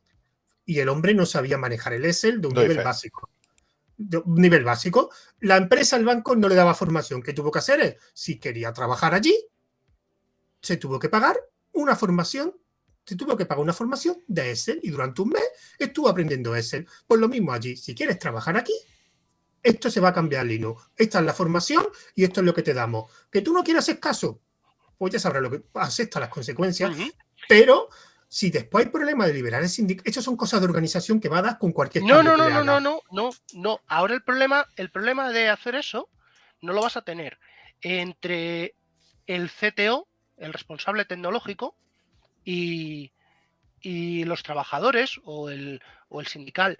Lo vas a tener entre el CTO, ¿vale? El jefe de tecnología, que normalmente va a tener bastante menos poder que el de recursos humanos o que el financiero, sobre todo cuando empiezan a decir, eh, se me han dado de baja no sé cuántos porque no llegan a los conocimientos mínimos y no quiero pagar una formación, que ahí es donde está el problema, que esas empresas no van a hacer una formación específica, te van a coger y te van a decir, contratamos a tal empresa, a la empresa de, mm, de David, por ejemplo, que, oye, danos eh, acceso a tu plataforma de, eh, privada de cursos, tantos cursos de tanto, y que se apañen los usuarios. No todos los usuarios, no todos los usuarios van a aceptarlo, ¿vale? En plan de, es que esto no es mi trabajo, esto no es mi Pero volvemos a lo mismo, Samuel, está, hablando de cosas de empresa organizativa. Yo estoy hablando de una migración, que las migraciones se pueden hacer bien o se pueden hacer mal. Pero te, estoy, hablando, estoy hablando de, de lo que tú vives. Que me he comido, que me he comido de, de, la migración, de la migración que yo he hecho, ¿vale? Y que es de Windows de un dominio a Windows de otro dominio, de Windows de un tenant, ¿vale? Pero de un, un problema organizativo, de gestión es y organización de la empresa. Es un problema organizativo, no, es un problema de que tú. O de cultura, lo que quieras llamarle. tú al usuario le cambias una máquina de escribir Olivetti por una de Panasonic y se, y se pierde. Pero, se pierde. Pero que aprenda. A lo mejor, Samu, deberíamos de ir al origen de todo esto y de pensar por qué Microsoft y Google le regalan a los colegios Classroom y le regalan 365. Que a lo mejor deberíamos de ver que por qué casi todos los colegios de nuestros hijos, y pongo el ejemplo del mío, en el que utilizan Classroom, y creo que he sido el único padre que ha protestado por ello, eh, los chavales, o sea, mi hijo de 12 años no sabe usar Windows, solo sabe usar Classroom. O sea, él para mandarme un archivo, cuando se tiene que hacer una copia, en un, solo sabe mandárselo por Drive, porque Drive es su entorno de Internet en el que han aprendido desde que empezó la pandemia, que fue cuando todos los colegios migraron. Entonces, eso va a ser una nueva ola que va a ser muy difícil de parar, porque toda esa gente que se está formando ahora en 365 y en Classroom, Google Drive, Google Workspace, como queramos llamarlo, eh, esos chavales ya es que eh, no es que sepa, es que no, es que sean usuarios que le va a cambiar un icono de sitio, es que si lo sacas de ese entorno, no saben ni lo que es internet. Y eso es lo que nos viene ahora. no, no, ellos saben utilizar un ordenador. claro, no, no, no, saben abrir un navegador. No, no, no, peor, ni eso. Porque yo me lo estoy encontrando con mi hija de nueve años. No tienen contacto con un teclado, o sea, todos son pantallas táctiles. Y de hecho, en la clase de mi hija hay gente que no tienen ordenadores, solo exclusivamente tienen tablet, con lo cual le da un teclado y no sabe, no sabe escribir un teclado. y un ratón. Bueno, manejar un ratón, eso es ya, uff. Claro, a los colegios les soluciona mucho porque es una solución gratuita. O sea, tú le hablas a un cole de instalar un Moodle y se echan las manos a la cabeza para administrar eso, quién va a administrar Moodle, quién lo va a hacer y demás. Y es muchísimo más fácil montar eso, un Classroom, que es gratis. Es que es gratis, funciona muy bien, tenemos la videoconferencia, tenemos el correo para todos los alumnos, lo tenemos absolutamente todo, pero claro, lo que estamos formando son eh, personas dependientes de esos entornos a los que va a ser muy difícil sacarlos. va, a ser muy difícil que dentro de unos años le diga, no, ahora esta es la pastilla roja, esta es la pastilla azul, pásate a Linux. Yo sí que te va a decir, sí es que no sé ni lo que es el sistema operativo. Mm, yo, creo que más será más fácil. ¿Sí? ¿Tú lo crees? Sí, porque es mm, tiene, utiliza un navegador. Lo que está debajo son cero. Ah, fíjate, que ahí no tenemos alternativa. Que o sea, e, e, es muy difícil eh, darle una alternativa ya creada para un cole que sí no, que no, no, no, que yo no estoy hablando de alternativa, estoy hablando de uso de sistema operativo. No te estoy hablando de alternativa. Claro, bueno, porque lo que está debajo. Exactamente. Entonces, ahí es posible que sea más. Porque vamos a ver, yo, por ejemplo, yo he dado muchos cursos de, de agente de iniciación de informática, sobre todo a gente muy mayor. Y el problema es que cuando tú se lo dabas a gente mayor que no veía que es un ordenador, a ellos le daba igual que le enseñara Windows que Linux. ¿Por qué? Claro. No, estaban a cero los dos. ¿Qué pasaba? Que cuando yo esos cursos se los daba a gente más joven, de 30, 40, que habían utilizado Windows toda su vida, ahí tú no le podías meter Linux. Porque estaban. Ahí sí te lo compro, ¿vale? Eso acostumbrado. Acostumbrado. Aunque no supieran utilizar mucho Windows, lo utilizaran para cuatro cosas, pero estaban ya su zona de confort allí. Cuando tú estás desde cero en los dos, te da igual aprender una cosa que otra. te da igual. Pero fíjate la oportunidad que tendríamos si todos esos chavales, con el mogollón de horas que le dedican a. No, no por supuesto, por supuesto. es, que, es que sería brutal. Además, simplemente hubiera sido con esto que empezó en Guadalinex en los 90, que hubiera continuado. O sea, es que hemos tirado un montón de pasta, que se ha tirado un montón de pasta, que al final no ha servido para nada, ¿no? No, ha tenido una continuidad. Sí, pero la Guadalinex, lo que he dicho antes, el problema de Guadalinex y de otra era formación. No veo, a David torciendo el gesto. Dime, David. A ver, varias, varias cosas que habéis apuntado y que creo que son importantes y, y en el chat lo estaban diciendo también. Eh, no ha habido un soporte adecuado por parte de las comunidades autónomas, que recuerdo que son las garantes de poder, de, poder gestionar lo que es la educación a nivel de España, son las responsables de gestionar todo esto, ¿vale? Entonces, ¿no hubiera sido mucho mejor decir, hola, soy una comunidad autónoma? Digamos, por ejemplo, para que no nos toque a ninguno de nosotros, digamos La Rioja, ¿vale? Soy la, soy la Consejería de Educación de La Rioja. Voy a poner a toda mi gente a trabajar, de la gente de tecnología, y voy a decir, venga, voy a montar aulas virtuales, voy a montar un Moodle por, por, cada colegio y voy a montar un Jitsi, ¿vale? Multitudinario para, para, todos los que necesitamos. Ponemos los recursos, tenemos una empresa que es Arsis, que es local, es más, le podemos dar pasta a ellos directamente, y lo, y lo montamos así. ¿Cuánto tardaría? 15 días, 20 días en poder desplegar una demo que luego pudiera ser replicable para, todos los colegios? La respuesta es que no se ha hecho. ¿Vale? ¿Por qué? Porque se ha ido a lo fácil, a lo sencillo y a lo que se le tenían que dar. Y claro, las grandes han aprovechado para poder hacer lo que tenían que hacer. ¿Qué es lo que intento decir con todo esto? Vuelvo a lo que decía antes. El problema es que no hay voluntad política de hacer las cosas bien. Para poder gestionar bien, de manera correcta, todos los, todo lo que tiene que ver con educación. Segundo punto algo han hecho bien en el tema de las distribuciones regionales porque han ido precisamente donde tú decías, José.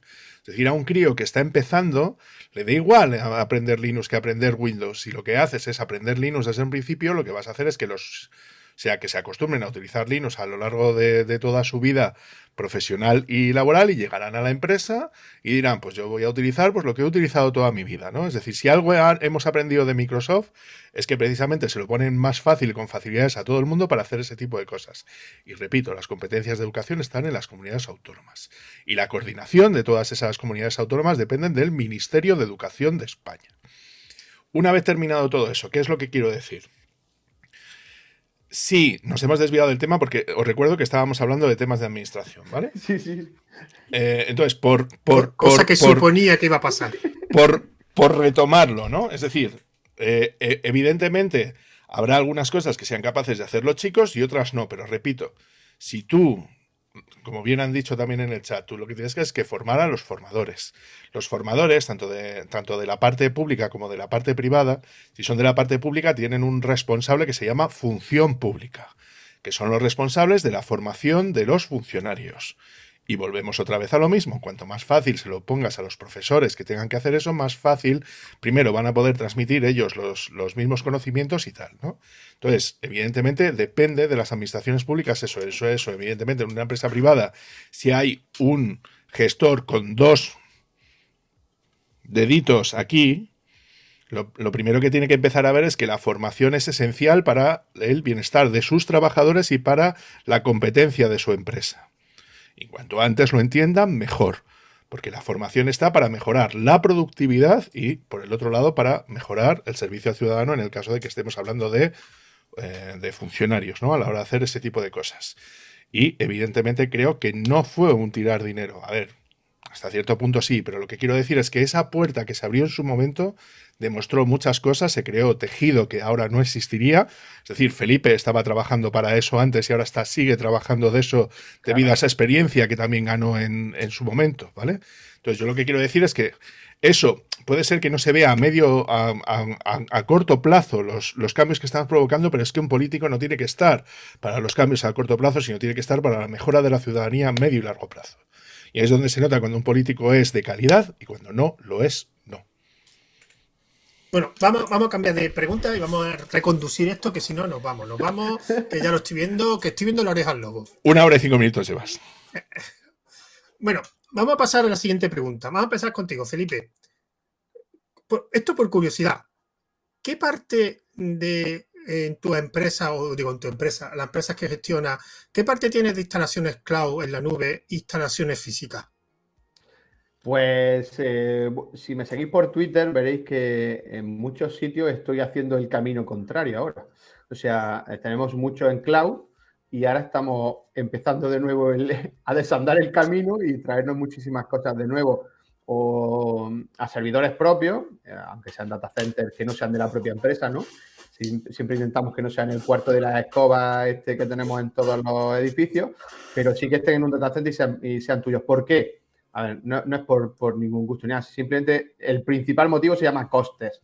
O sea, muchas empresas han visto que el cloud para, para empezar está muy guay, para experimentar mola muchísimo, porque puedes montar los servicios rápidamente y no tienes que hacer una inversión muy costosa. El problema es cuando empieza a, a crecer y cuando algo en el mundo cambia, le hace problemas de la guerra de Ucrania y demás, y de repente tus costes del cloud empiezan a subir y tu empresa del cloud te mandan un correo de estos de a partir de mañana eh, todos los servicios van a costar un 15% más y te destrozan un presupuesto anual, ¿no? Entonces hay empresas que se han dado cuenta que eso es un problema y cuando la empresa, el servicio ya está montado y está funcionando, pues prefieren tirar para atrás. Lo que más tenemos en cloud, pues lo de siempre, ¿no? Correo y ese tipo de cosas. Ahí además es mi lucha, porque eh, lo he hablado muchas veces, a pesar de que hay gente que no está de acuerdo conmigo, pero yo sigo pensando lo mismo, en que cada día es más difícil mantener tu propio servicio de correo, porque nos lo están haciendo cada vez más difícil. ¿Por qué? Porque los dos grandes se alían contra el resto para que te resulte casi imposible comunicarte con Gmail y Hotmail y todos sus derivados y te vuelves loco. Eh, yo esta, esta, semana no sé cuántos IP he escalado a Outlook porque por alguna razón ellos decían que había algunas listas de bloqueo en algunos de los clientes, de mis clientes. Me han vuelto loco. Una, una Pero... cosa, Felipe, una, ahora te corte y ahora continúa. Lo del correo me hace mucha gracia porque aquí hace falta un montón de cultura para saber lo que es un servidor de correo. Me explico. Yo tengo, mi cuñado tiene una empresa de cosas de, de ingeniería, tiene como 8 o 10 empleados y sigue siendo su correo corporativo, lo que sea, arroba gmail.com. Yo hice una newsletter que, que era... lo odio. Y se lo he dicho, digo, pero sí, ¿por qué no pones un correo que sea tu dominio, que cuesta nada, que cuesta 2 o 3 euros al año? Mira, nada, no lo hace. Voy a decir una cosa que dije el otro día en el grupo podcast, me parece, de, por ahí en Telegram. Eh, es, es un pedazo de nicho de negocio. O sea, ir cogiendo todas las furgonetas que ves rotuladas con arroba gmail, arroba hotmail, y empezar a registrar el dominio de esa empresa y ofrecerle servicio. Joder, si es que eh, eso es un negociazo. Hice una newsletter hace no mucho tiempo que decía, cada vez que utiliza, que serigrafía una furgoneta o una publicidad con una arroba Gmail, una arroba Hotmail, muere un gatito. Y lo, lo, lo mandé y, de, y, demás. Yo lo, lo, odio, es algo que no... Pero, no pero el problema es que es porque se piensa que el correo es Gmail. O sea, que ellos piensan Claro, la entidad, claro. la entidad correo es Gmail. Y entonces cuando tú le explicas, no, no, que tú puedes poner aquí tu, no- tu dominio, en vez de Gmail, tu dominio te cuesta 2 euros al año. Y uno dice, Claro. "Oh, Eso eso se puede, eso se- a la pregunta muchas veces, ah, pero eso se puede. exacto. Y además Pero- que es pero ¿no os baratísimo, que es baratísimo. ¿No, ¿no os acordáis de las em, de las rotulaciones anteriores a todo esto? Las de telefónica.net. Joder. Y ono.com. Todavía- Todavía hay por ahí alguna ono.com. Además, curioso, buenísima. que hay, esas hay hay, gente de esas hay. que tiene su dominio, tienen su página web. O sea, que dices, pero si tienes ya comprado un dominio y una página web Y utilizan Gmail. y utilizas Gmail. Y encima, el otro día vi una empresa que es que era grande, o sea, tamaño mediano, pero que era una empresa que tenía dinero de sobra y ponía arroba Gmail. Digo, oye, el problema es que no lo saben, no lo saben. ¿eh? Bueno, Sí. continúa lo que ibas diciendo. No, Felipe. eso, quizás ese es el servicio que más cuesta sacar del cloud. El tema de, de- de Gmail o WordSpace, Google WordSpace, utilizan toda la, la suite y demás. Es lo que más cuesta, ¿por qué? Porque administrar o gestionar un servidor de correo suele ser un rollo, un rollo, porque a veces, a ver, eh, a pesar de que eh, Jaume Pons está diciendo en el chat el tema de, de Demar o de Kim y todas esas cosas, aunque lo tengas todo bien hecho, de repente, como te bloquee Gmail o te bloquee Hotmail, para los clientes es un quebradero de cabeza. Y, y entonces, pues dices, oye, pues yo prefiero pagarle a Google por el correo, aunque tenga el texto de cosas por otro lado. Pero, eso tiene de- fácil solución. O sea, cuando la, no- ya no los clientes particulares, o sea, la gente particular es algo que está perdido. Pero cuando las empresas se den cuenta que no hace falta poner Gmail en su correo, y eso no es complicado, esto lo único que Claro. hace falta es alguien que empiece a dar caña, como tú dices, una empresa que se dedique a, Sí, sí. a ofrecer ese servicio. Aquí no porque el está, problema no de está ese servicio- gente, es que es un, es un negocio, de verdad, ¿eh? es que es un negocio. Eh, Pero que es un servicio que solo requiere marketing, solamente Claro, marketing. Sí, sí, sí. Mar- No, no requiere una gran Y lo, infraestructura. de, y lo del tema de las listas y tal, eh, oye, tenemos un conocido con un producto que, que está a nivel del- de los PP Hosted, ¿eh? Vamos a ver, el relay de, de estos, mm, canela en rama. Sí, sí, funciona muy Y son bien. cinco pavos al mes por hacer Sí. de, de frontend. Sí, ¿vale? sí, Te de- pones de el- de tu correo. Sí, sí, sí. Pero te sí, pones la el- mayoría de los te servicios en marketing, que los- el problema es que, y esto pasa en Linux, el Linux es el ejemplo que les hicimos, es que la gente se gasta el dinero, lo último que se gasta el dinero es en promocionarse y en marketing. Es curioso que los que se gastan más dinero en promocionarse y en marketing es la gente de marketing. Y por Claro. eso te ves gente que tiene newsletters de pago, podcast de pago y un montón de servicios de pago que la gente paga gustosamente. ¿Por qué? Porque lo primero que hacen esa gente es hacen marketing. Que si embudos, que... Pero en cambio, fuera de ese ámbito de marketing, te, hace- te, me da coraje con lo de Linux. O sea, o Telegram, por ejemplo. Telegram hay un montón de cosas que la gente está confundida, porque como no se gasta dinero en marketing, ni Linux, o sea, el problema es que cuando te monta una empresa, lo, lo último que sueles gastar, y Felipe, tú me dices si tú haces eso o no, es gastarte dinero en marketing. Sí, es- El, el último, o sea, y si te gastas, o sea, es- por delante va 800.000 cosas más. No, no, eh, o sea, muchas veces eh, nos gastamos el 90% en tecnología, vamos a meter todo, y el 10% a marketing, y no nos enteramos de que vivimos de vender. Claro, Pero sería el el problema es que 90%. dirigimos las empresas, los tecnólogos, ¿no? La gente de tecnología, y no nos enteramos de que.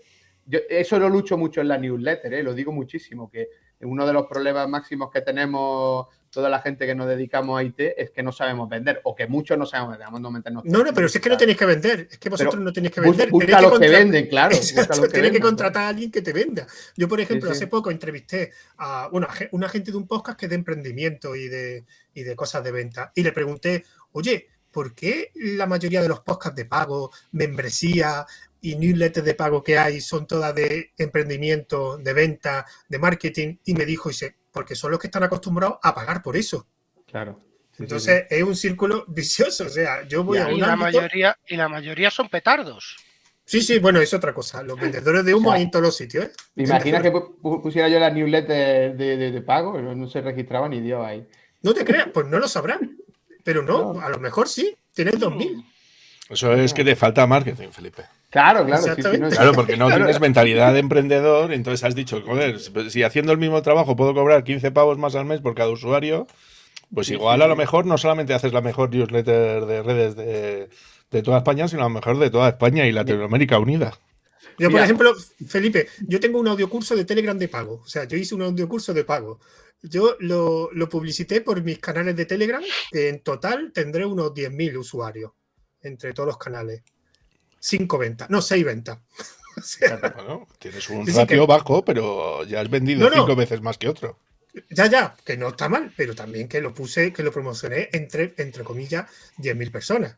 Claro, O sea- mira, eh, no, no- no quiero hacer autobombo total, ¿no? Pero la newsletter de hoy se llama Hazlo por la princesa, ¿no? Y va de una frase que, que utiliza, bueno, de la, la escuché en un podcast, y va justo de esto, ¿no? Los informáticos no trabajamos por las monedas, trabajamos por llegar a la princesa, como Mario Bros, ¿no? Lo de las monedas es secundario, es solo para conseguir vidas extras y poder seguir hacia adelante. Pero a nosotros nos interesa lo otro, la, la paranoia, ¿no? Nuestra historia, ¿no? Y entonces, hasta que no nos demos cuenta que sí, oye, que la princesa es importante, pero joder, las monedas hay que cogerlas, pero es que hay veces que ni eso, ¿no? Y entonces, por eso seguimos siendo el amigo, la- lo, lo del famoso del amigo informático, ¿no? Que es algo muy recurrente. Pues Bueno, hasta que no nos demos pasar- cuenta de eso, Voy a pasar a la siguiente pregunta. Venga. Vamos contigo, Samuel. 15 Además, una minutos. cosa que a ti te encanta. Sí. ¿Cuánto? ¿15 minutos? Vale, Sí, rápido. nos quedan 15 minutos. Si quieres cumplir con la hora y media, son 15 minutos. No, no, sí, sí, lo voy a cumplir. Samuel, una pregunta. Tú que eres fan de Microsoft, eh, ¿por qué Microsoft no está poniendo esfuerzo? Bueno, te ganas la vida en parte por Microsoft. ¿Por qué? eh, o sea, la primera pregunta sería, ¿por qué Microsoft no está poniendo esfuerzo en meterse en el mundo de los servidores? ¿O ya es una causa perdida? ¿O es un caballo de Troya? O sea, él pretende acceder al mundo de los servidores a través de sus herramientas para Linux.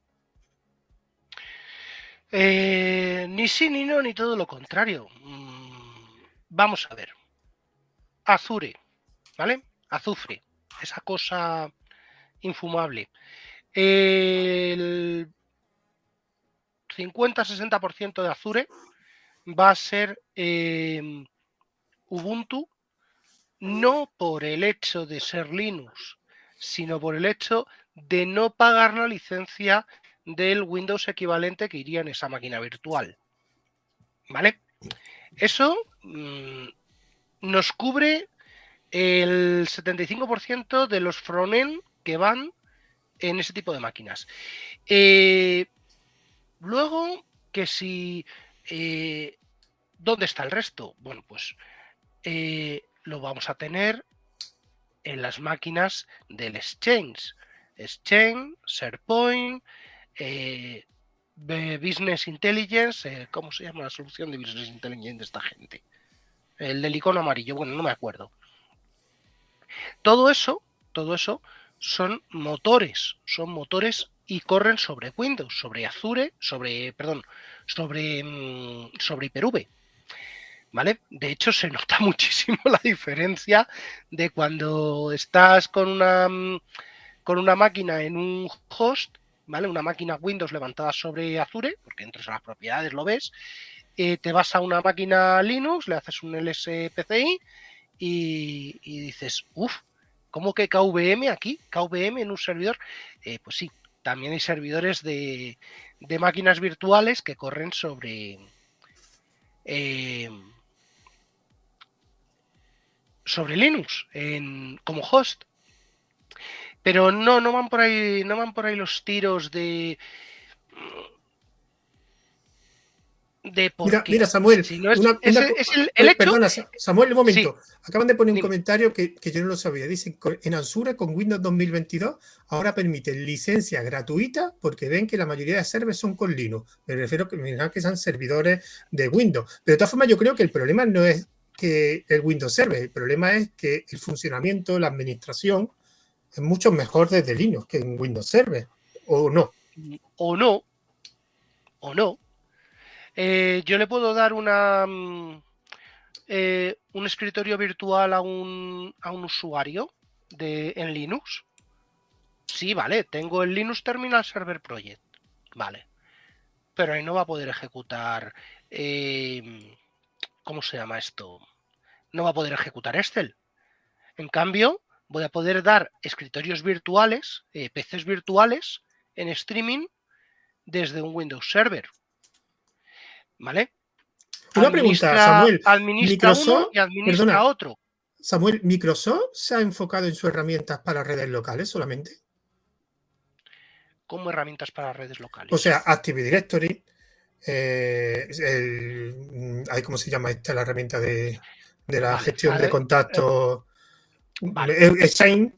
O sea, no son servidores web, han dejado los servidores web, los servidores de base de datos fuera. No, los no, servidores... no, no, no, no, no, no, no, que va, todo eso, todo eso sigue. Hasta el BitTalk sigue, que me lo encontré el otro día, una instancia de, de BitTalk, de BitTalk, de, Cloud, que es eh, una capa de middleware que hacía yo años que no lo veía por, por medio, equivalente a un JBoss. ¿Vale? Entonces, eh, la parte, la parte que dices de enfocarse eh, herramienta de red. Vale, directorio activo no es una herramienta de red local, ¿vale? Directorio activo puede crecer, eh, pues, mm, bueno, cuando se diseñó, se diseñaron para fores basados en, sí, sí, Samuel, Samuel, millones de usuarios. Entiéndeme, ahora mismo están, he cogido eh, la pregunta. 150, 150, 170 millones de dominios. Sí, sí, pero Samuel, la diferencia que yo quería decir es la utilidad básica de esa herramienta. O sea, un servidor web se puede utilizar local, pero si tú montas un servidor web es porque quieres dar acceso a Internet. Tú puedes montar un servidor de base de datos localmente, pero donde realmente explota es cuando ese servidor de base de datos pueden acceder eh, un conjunto fuera de, de esa red tú puedes montar un cortafuegos localmente, pero ese cortafuegos también va a tener acceso a externo. Un Active Directory yo lo puedo montar, sin, o por lo menos cuando yo lo montaba hace muchos años, la Active Directory lo montaba en una red local y no tenía que tener nada, que sí, que se puede después escalar a los niveles máximos. Pero la base... te digo dónde está la base del... Te digo dónde está la base. La base del, del, directorio activo son eh, la, la AAA, ¿vale? Eh, concretamente la gestión de cuentas. Equivalente en mundo, en mundo Linux, en mundo Unix, pues tenemos Kerberos, tenemos OpenLDAP, tenemos NIS, tenemos TACAS, ¿vale? Tenemos todos esos protocolos, tenemos Radius, ¿vale? ¿Qué es lo que pasa? Que directorio activo viene eh, de lo que, lo que fue en su momento Nobel, que fue el tope de las redes de los años eh, pre-Windows 95, el tope de redes en esa época, eh, sus, em, sus ingenieros los llevó Microsoft mm, en una buena operación y eso ha crecido hasta el punto de te gestiono, por un lado, la seguridad, por otro lado, el acceso a ficheros, por otro lado, el acceso de usuarios. Por otro lado, el acceso de máquinas. Todo esto está centralizado. Y además, y además, me cojo una política para que si un usuario se loga en la máquina tal, tenga acceso a tales recursos y además se le apliquen estas restricciones, estas medidas de seguridad. Eso ahora mismo Linux no lo tiene. ¿Vale? Tiene algo parecido, ¿vale? Que es una securización desde OpenLDAP eh, a través de, la denegación mediante sudo local, pero mm, tal. La diferencia, si yo tengo un dominio federado en eh, mi dominio raíz, samquejo.com, y me voy a yovirtualizador.org, ¿vale? Una máquina en yovirtualizador.org, puedo entrar con eh, mi usuario de sanquejo sanquejo.com, por ejemplo. ¿Vale? Eso se llama federación. Eh, se consigue, al igual que se consigue en, en el mundo en el mundo Linux a través de un dominio federado de Kerberos. Eh, pero, pero la diferencia es que aparte de poner tres o cuatro IPs y unas cuantas contraseñas, en Windows no hay que hacer... Eh, David, dime. Sí, no, no, no, que lo ah, que le quería decir a José es que, que quedaban siete minutos, perdona. Vale. Samuel, ya sabes que te quedan dos minutos. En Windows, en Windows no tienes que hacer nada más, ¿vale? En Linux hay que montar eh, una bastante, bastante más gorda. y, bueno, la parte, de, la parte del acceso público. ¿Para qué se utiliza el acceso público? Eh, pues el acceso público se llama eh, ADFS, eh, Servicios de Federación. te aprovecha ese Access Account Accounting, el, la AAA del directorio activo para proporcionar acceso, por ejemplo, a un SharePoint, a un usuario que venga de otro proveedor de validaciones. ¿Por qué? Porque ese proveedor de validaciones, a través de tu directorio activo, ya le has dado los permisos que, necesita en la aplicación. Esto tienes algo muy, muy parecido, muy parecido en, eh, en el Google Drive. Pero, ¿qué es lo que requiere Google Drive? Requiere una cuenta común. En, en Microsoft, en Azure, no lo vas a, no lo vas a necesitar, esa cuenta común. ¿Vale? Es la única diferencia. En Linux, ¿qué tenemos para esto? Eh, OnCloud, Nextcloud, eh, no sé qué cloud. Mm. ahora, ahora, ahora sería Nest, Cloud lo, más parecido a lo que tendríamos algo así. El web app, el web app más parecido. Eh, sí, pero quería decir que, por ejemplo, en el, caso de Azure, en el, en el caso de, Azure, por ejemplo, hay muchos de los servicios que tienes a nivel de Microsoft, sobre todo a nivel de pipelines y cosas de ese estilo, que sí te requieren el tener un directorio activo funcional primario, al menos para poder funcionar todo este tipo de, servicios, para contestar a José. Eh, si te fuerzan a utilizar, si utilizas mucho los servicios de la nube de Azure, si te fuerzan a utilizar directorio activo para poder crear ese tipo de cosas. Pero bien es cierto que como tú puedes instalar algo parecido a lo que hace Azure DevOps, por, ejemplo. Eh, lo puedes instalar de muchas maneras diferentes, no requieres hacer uso de eso si no, si no quieres hacerlo para que sea agnóstico de nube y por lo tanto no, dependes del directorio activo de, la nube de Azure ni, ni, del de Windows, ¿vale? Bueno, vamos, como lo prometido deuda, quiero llegar a la una, a la hora y media. Así que pregunta, última pregunta, retomamos, bueno, aunque ya ha hablado bastante Samuel sobre administración de, Linux y de, Microsoft, pero me gustaría hacer una pregunta y la respuesta va a ser corta porque os voy a decir cómo tiene que ser la respuesta. Quiero que me digáis tres conocimientos que debe tener un buen administrador de Linux. David. Redes. Tres conocimientos. Redes, seguridad y eh, manejo de nube. ¿Felipe? Joder, ya me la, ha pillado tal. Puedes repetir, no pasa nada. ¿eh? Me acuerdo en las dos primeras, redes y, seguridad. Eh, y yo también diría mm, muchas, muchas ganas de seguir aprendiendo. Muchas, muchas ganas de seguir aprendiendo. Esa tercera raspado, te lo voy a aceptar. Eso no es un tipo de conocimiento, Felipe. A ver, sí, pero eh, no sé cómo decírtelo. Eh, si tú sabes mucho de redes, sabes mucho de redes hoy, mañana a lo mejor ya no sabes nada. Entonces, creo que es, esencial que sigas estudiando. Es que eh, muchas veces eh, estamos ante mucha gente que dice, no, yo es que ya he acabado de mis estudios. No, no, chicos, en esto no has acabado nunca, no vas a acabar. Sí, sí, es verdad. Además que como te pares, y porque yo, yo, yo bueno, historia de abuelo cebolleta, bueno, cebolleta no, de abuelo, digamos, que esa palabra no tenía que haberla utilizado. historia de abuelo. Eh, tengo yo un conocido de la facultad que aprendió las páginas web al principio con HTML eh, a hierro y se puso a trabajar en el Museo Picasso. En el Museo Picasso hizo una página web y su trabajo era mantenerla. Punto. Pues en ese trabajo estuvo cuatro años. Cuando salió de ese trabajo, se dio cuenta que existía JavaScript, existía un montón de cosas y el hombre solo se había enfocado en eso, en, lo, que lo que tenía que hacer todos los días, que era administrar esa página web que era muy sencilla, HTML, CSS y poco más cuando salió, pues claro, se dio un guantazo que te puedes imaginar, por lo que tú dices, Felipe, porque no siguió estudiando, porque básicamente estaba muy cómodo allí, cobraba un buen sueldo, vivía bien y dice, a trabajo, casa, casa, trabajo. bueno, estudiando y lo tienes lo tiene jodido sí, sí. Samuel, tres, tres conocimientos de un buen administrador de Linux. Eh, me quedo con todo lo que han dicho, pero aporto dos. ¿Vale? Vale. Eh, uno vale para el gran administrador y para el pequeño administrador, ¿vale? Que es el scripting.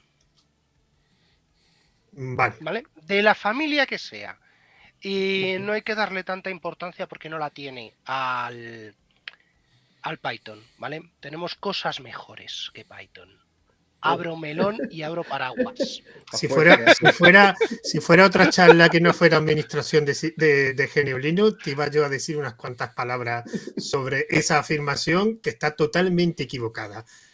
Python. Vale, um, vale. Python, Solamente todos Python los no scripts tiene... de Ansible están escritos en Python, por lo demás todo correcto. Python no tiene, no tiene orientación a objetos como tal.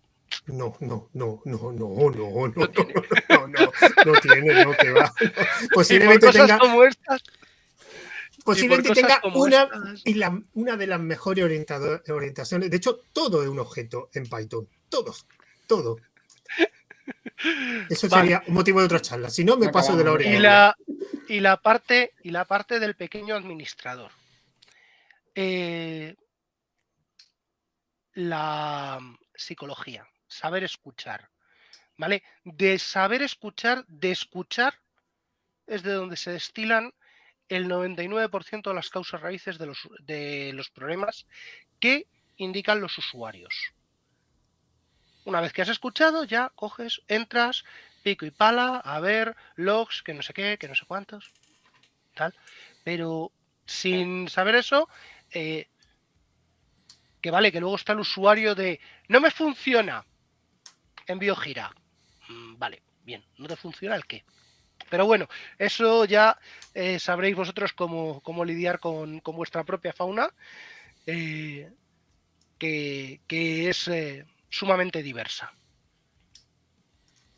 Bueno, pues antes de finalizar, alguna última, os dejo a cada uno dos o tres minutos para que pues playéis y digáis algo que no, porque claro, vamos, no vamos a negarlo, hemos hablado un poquito de administración de sistemas de Linux, administración de Linux, hemos hablado de otras cosas más. Así que si queréis hacer el último aporte en dos minutos, David, algo que se te haya quedado en el tintero. Eh, dos minutos, ver. por favor, David. sí, minutos. sí, sí, sí, tranqui, tengo el tiempo. Vamos, una hora y treinta y uno. Eh, a ver, yo quería mencionar principalmente dos tecnologías que me parecen, dos o tres tecnologías que me parecen muy importantes para la gente de sistemas y tal. Uno sería todo el tema de filosofía de DevOps, que creo que es algo súper importante y que hay mucho informático que está metiéndose en esta vía, todo lo que tiene que ver con integración continua, despliegue continuo y tal, donde ahí es donde podemos ayudar a los desarrolladores ¿no? a, la, hora de, hacer las cosas y ponerlas en funcionamiento y ahí tiene que ver con todo, ¿no? desde tecnologías de compilación y de puesta en marcha de, de diferentes sistemas y de diferentes tipos de aplicaciones. Por el otro lado, creo que sería una buena recomendación a todos aquellos que os estáis metiendo, sobre todo aquellos que sois más de vieja escuela, creo que es importante que conozcáis dos tecnologías que son importantes. Una cosa ya la he mencionado, que es Ansible, que es un medio de realizar despliegues masivos y configuraciones de red a, a, a, todo lo que da. Eh, y que prácticamente es capaz casi de configurar casi cualquier cosa y evidentemente el mejor soporte que tiene es el, es el, soporte de Linux a la hora de administrar servicios y todo lo demás. Y luego lo que sería la, la, la parte correspondiente de, de, de, Terraform, ¿vale? que es una herramienta bastante interesante para hacer despliegues de arquitectura, incluida en sistemas, eh, vamos a decir, de antiguas generaciones, rollo, por ejemplo, como VMware o cosas de ese estilo, ¿vale? Que son bastante interesantes como tal. Y eh, que son de antiguos data center, pero que siguen funcionando exactamente igual. Y si tienes un vCenter, puedes hacer despliegues perfectamente utilizando Terraform y eh, pudiendo realizar temas de automatización. Esos son tres tecnologías muy interesantes y luego ya la cuarta, que la ha mencionado antes también Felipe, y es que yo solo sé que no sé nada y que cada vez que avanzo más en informática, cada vez me doy cuenta de que cada vez sé menos. Y que creo que es algo muy importante lo que comentaba de estar aprendiendo cositas. Ya con esto cierro mis dos minutos. Felipe, ¿quería por último aporte? Dos minutos, Felipe. Venga, voy. Eh, bueno, lo primero que le hagan caso a David Paquero, que tiene toda la razón con el tema de Ansible y todas esas cosas, que es algo esencial hoy en día. Eh, luego yo me centraría muchísimo en el tema de la seguridad. Eh, es algo de lo que, en lo que cada día nos tenemos que centrar más. Y fíjate, me voy a ir por los cerros de Úbeda, pero sobre todo que conozcan las bases de todo. O sea, una de las cosas que me doy cuenta muchísimas veces cuando trabajo con alguna gente es que si, por ejemplo, no te conoces el modelo OSI, es imposible que comprendas lo que hay encima del modelo OSI, ¿no? Por ponerte un ejemplo. Y me pasa muchísimo. O sea, lo de que es la capa 2, la capa 3 y esas cosas, me cuesta a veces horrores que la gente entienda que una VLAN está en la capa tal. O sea, es que no lo entienden y me, cuesta muchísimo. O que, por ejemplo, cuando tú enchufas un cable eh, y lo conectas en capa 2, puedes tener acceso a lo que te dé la gana y dice, no, es que lo he cortado, pero chico, lo estás cortando en capa 3, pero debajo hay un montón de cosas más que si no las desactivas puedes tener problemas, ¿no? Entonces, al final, como siempre, volvamos a la fuente de todo y a pesar de que está muy guay todas las tecnologías y todo lo que montamos encima, y por ejemplo, cuando monta un sistema con, con Ansible, pues eh, puede hacer eh, genialidades, pero que sepas lo que estás haciendo debajo, que es importante también una cosa, antes de pasar a Samuel, que me ha dado una idea, eh, Felipe, es, mira que yo no soy muy fan de la universidad, pero una cosa que la universidad aprende sí o sí es el modelo OSI, la pila TCP/IP, y eso fuera de la universidad, no hay curso, no hay formación, no hay prácticamente nada que te lo enseñen, también como en la universidad. Mira, algo bueno tiene la universidad. Samuel, ¿qué quiere aportar? Eh, no sé, yo modelo OSI me quedaba un poco fuera del roadmap del, del, podcast, pero eh, ¿y teoría de los anillos? ¿Eh? La teoría de los anillos. También será. ¿Eh? Pues, pues eso. La eso sí, la fuente. Creo, creo que es la única, la, la, única, la única vez que se que, bueno, y en ingeniería de una patata, pero bueno, eso ya sabemos que es de, de otro que es más friki que yo todavía. A ver, sí, lo del aprendizaje continuo es, es que es el presente, ¿vale? Es el presente, es el día a día. Luego, que si Ansible, que si DevOps, que si no sé qué, que si no sé cuántos. Eh, mira, vamos a llamarlo como queráis, vamos a eh, ponerle las etiquetas que queráis. Es siempre lo mismo, es siempre lo mismo. Es eh, darle nombres nuevos a cosas que ya teníamos. Antes teníamos un administrador de ciberseguridad del, centro de datos y ahora tenemos un SRE de seguridad de, eh, de, que es el que recibe las alarmas de, Azure o, del, o de lo que sea. Eh, teníamos a nuestro, a nuestro ingeniero de almacenamiento. Bueno, pues ahora tenemos a un SRE especializado en eh, servicios de almacenamiento de nuestro proveedor de nube favorito. Eh, con lo que has dicho antes, em, Felipe, lo de, lo de ir bajando cosas de la nube, eh, sí, sí. Eh, eso créeme que volverá, que volverá, pero volverá de una forma un poquito distinta, de ahí lo de la formación. Es muy importante volver a formarse, porque ya las tecnologías que teníamos para montar un cuarto de las escobas hace 15 años ya no son las mismas que vamos a tener hoy, ¿vale? Porque yo ahora mismo puedo coger un Nutanix, ¿vale? No sé si estáis muy familiarizados, o puedo cogerme eh, de Microsoft un eh, Azure, Azure Stack, ¿vale? Y me monto esa palabrita que eh, tanto chirría por algunos grupos de Telegram y me monto la hiperconvergencia. Y la hiperconvergencia no es más que todo el stack que tenemos en la nube presentado desde una página web, ¿vale? que es el punto único de administración, en la cual vamos a poder hacer eh, absolutamente, absolutamente de todo. ¿vale? A eso es a lo que, mm, en principio, si no tienes nada grande en la nube, es a lo que vendrías a bajar tu servicio de nube. Así que formación, formación y formación. Pues hablando de formación, en los comentarios me han dicho, verdad, una cosa, que para aprender redes CCNA, yo solo he comentado una cosa, no conozco a nadie que haya empezado en el mundo de redes metiéndose una certificación entre pecho y espalda. O sea, todos los que yo conozco, yo no. Yo todo han sido un proceso de, eh, no, tantos como, pues yo ninguno. No, no, pero tú tenías un FP previo antes. Yo, yo, tenía un FP de gestión, de informática de gestión. Yo soy ah, programador. Pues yo, todo lo que conozco era, sido... era programador. gente de carrera que después, o trabajadores que después han sacado la certificación. Primero porque vale una pasta, todo hay que decirlo. Y de primeras cuesta mucho. Bueno, ahora los FP te las regalan casi. eh, El CCNA es, Pero es si algo, no hay algo que- que Cisco te mete casi gratis. Ah, ¿sí? ¿Te no lo hay dan? que- Ah, no pues mira, yo es que. No, no hay que hacerla, simplemente hay que tener la voluntad de estudiarla, de Sí, leerla. sí. Eh, yo, yo no, yo no la- yo el, el MTCNA, por ejemplo, de Microtik sí lo hice, pero el CCNA nu- nunca me examiné. Pero leerlo sí. Además es muy bueno porque es muy eh, vendor free, ¿eh? O sea, a pesar de que sea de Cisco, eh, tiene muchísimas cosas que son fundamentales y, y es vendor free, Ujú. bastante vendor free. También dicen Sí, de un curso de, de YouTube de un tal Rogelio Montañana. Yo los cursos de YouTube hasta que no lo vea, porque yo lo, claro, el problema es que Da- David y yo lo sabemos, nosotros lo miramos desde el punto de vista de un formador. Claro. Y os puedo asegurar Eh, que los programadores y los administradores no sois buenos formadores. En, En en- general, en este caso parece ser un profesor de la Universidad de Valencia. Bueno, exacto. profesores, Oye, el- David, profesor universitario, tú y yo conocemos unos cuantos. Yo no he que- dicho nada más, solamente he dicho que es profesor de la Universidad de Valencia, no he dicho nada más. Que la enseñanza y la formación, conocimiento el- hasta arriba, pero no el, de es solo Majo- eso. el de Majosan está bien, ¿vale? No lo es- conozco de Majosa. Pues. mm, ah, mira, a ver si este verano quedamos ahí en, en la quedada y te vienes. Ah, vale, vale. A mí es un tío que respeto mucho, ¿eh? Todo lo que sea quitarme el calor de aquí, yo bienvenido sea.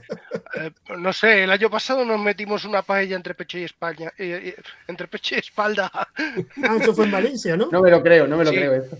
Uf, pero en Valencia hace mucho calor. Es que yo iba a ir a Valencia, pero me- todo el mundo me dijo que no. Que en Valencia no. Bueno, Eh, en verano, en verano. O sea, oye, no, a ver, a- eh, pues, suena, suena una Euskal Party, ¿vale? Joder. Suena una Euskal Party. Eso, eso suena bastante mejor que, que Valencia en verano, ¿eh? Os tengo que Sí, decir. sí, mucho, mucho mejor. mucho mejor. Además, Felipe y yo sabemos lo que es el calor aquí en el Claro. sur. Pero se está quejando de Valencia en verano uno que vive en Córdoba. Va, bueno. No, no, no, no, no. Yo, yo nunca. No, a mí, o sea, yo. El, Vete el cerrando, pasado- José, y si luego quieres discute, pero cierra. Bueno, ya lo último que voy a decir, que en verano yo, por ejemplo, iba a ir- pensaba ir a Valencia, pero varios que conozco allí me dijeron que en Valencia con el calor húmedo no, y me fui a visitar a David Vaquero a Salamanca, que Ah. la verdad se está bastante mejor. Bueno, y poco más. Mm, Ya me la- la hora y media, algo que va a pasar seguramente. Y bueno, Felipe, ¿dónde te podemos localizar? Y un poquito de spam de tus proyectos. Bueno, pues sobre todo por Twitter, el WeAreDMNTRS. Eh, también tenemos un canal de, de Telegram que se llama Gente de IT. Y, y bueno, y en la newsletter, pues dmntr.news.news. Eh, por ahí también está la newsletter y está todo el tema de ¿Dó- contacto. ¿Dónde la tiene alojada en newsletter? ¿En, su- en Sapta o...? No, eh, es un ListMonK, que es una aplicación vale, de vale, sí, sí. open source. Sí, antes la tenía en la, en la lista estas de, de Twitter, pero cuando a Elon Musk se le fue la cabeza y nos Ah, dejó vale, sin sí. lista, pues decidí ya bajarlo de la nube, como ha dicho Sam, y traérmelo. Ya ni, Sub- ni Substar ni historia, ya lo gestiono yo, que es mucho mejor. Además, tienes los ordenadores en casa, los servidores los tienes disponibles. Claro, sí, sí, sí, era, era mejor. Samuel, ¿dónde te podemos localizar? Pues yo donde siempre, canal del de grupo virtualizado, canal de yo virtualizador, eh, grupo virtualizador en Telegram y por Twitter en yo virtualizador. Eh, de ahí están todos los eh, todos los enlaces eh, a la página yovirtualizador.com. Está el blog, está em, el podcast, el, canal de, de YouTube. A ver si si se me cura esta, esta conjuntivitis y, y empiezo a, hacer algo que tengo ya material, material, eh, material guionizado para, para empezar a grabar de nuevo. ¿Y en tu caso, David?